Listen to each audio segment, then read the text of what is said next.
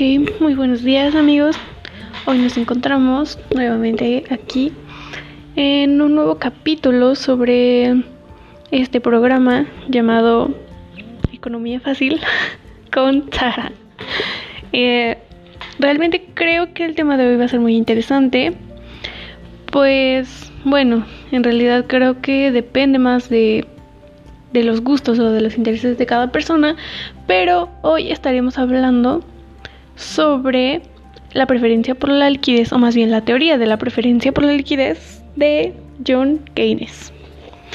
Entonces, pues comenzamos.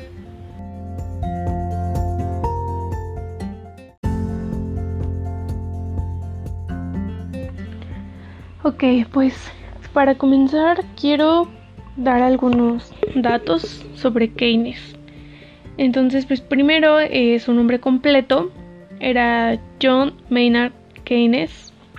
Él nació el 5 de julio de 1883.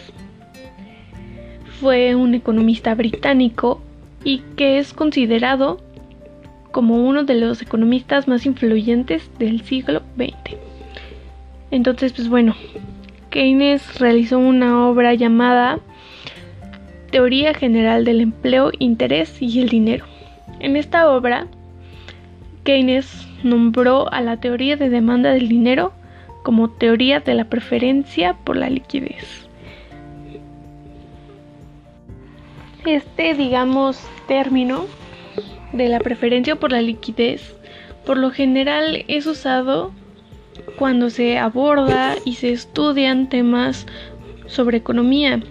En especial se usa eh, en la teoría keynesiana, ¿no? Pues, pues esta definición de preferencia por la liquidez originalmente fue explicada por Keynes cuando explicaba el concepto de demanda monetaria y la forma en la que ésta se mueve y actúa, ¿no?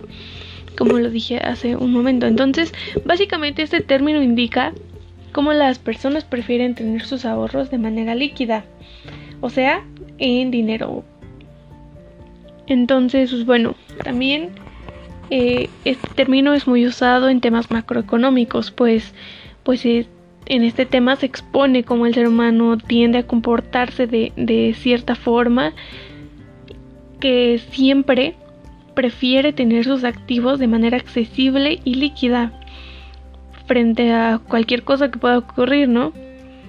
Entonces, pues bueno, eh, Keynes, eh, para Keynes había tres motivos por los cuales los individuos eh, optan por la liquidez y el dinero. Entonces, pues bueno, estas son la primera es el motivo transacciones, la segunda motivo precaución y la tercera motivo especulación.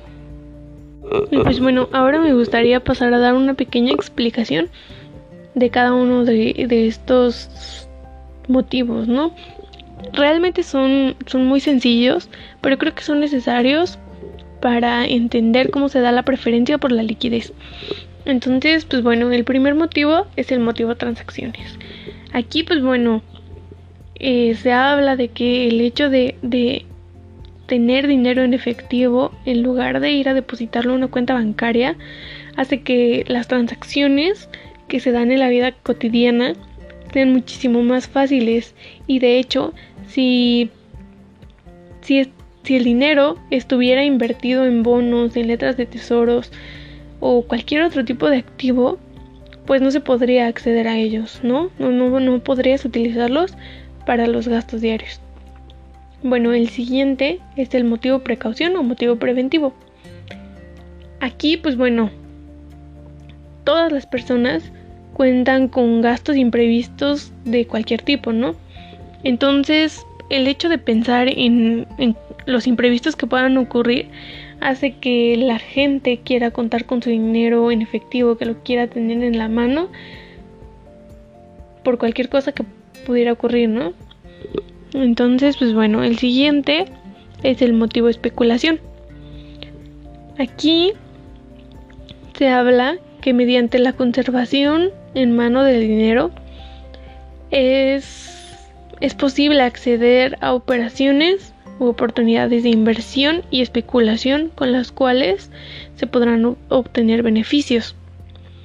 Eh, en este aspecto se jugará un papel importante con los intereses existentes en los mercados, ya que a mayor interés habrá mayor coste y esto supondrá mantener el dinero en efectivo. Pues bueno, eh, para concluir yo quiero decir que esta teoría creo que sigue vigente en la actualidad, sobre todo cuando hablamos de los motivos por los que se da la preferencia por la liquidez, creo que es muchísimo más evidente. En el, en, la primer, en el primer motivo en el que se habla sobre las transacciones, creo que es muchísimo más evidente. Eh, incluso lo podemos llevar no nada más al hecho de, llevar tus, tus activos a inversiones, sino simplemente el hecho de tener tu dinero guardado en una cuenta bancaria. Eh, a veces puede, puede hacer que las cosas sean complicadas, ¿no?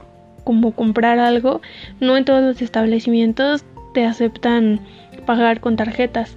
Entonces, pues sí, realmente creo que este sigue siendo, sigue estando vigente, incluso también en el motivo eh, precaución, pues también, ¿no? A veces hay que tener algo de dinero en la mano porque pues no, no, no sabe lo que puede pasar. Y pues ya, esto es todo por mi parte.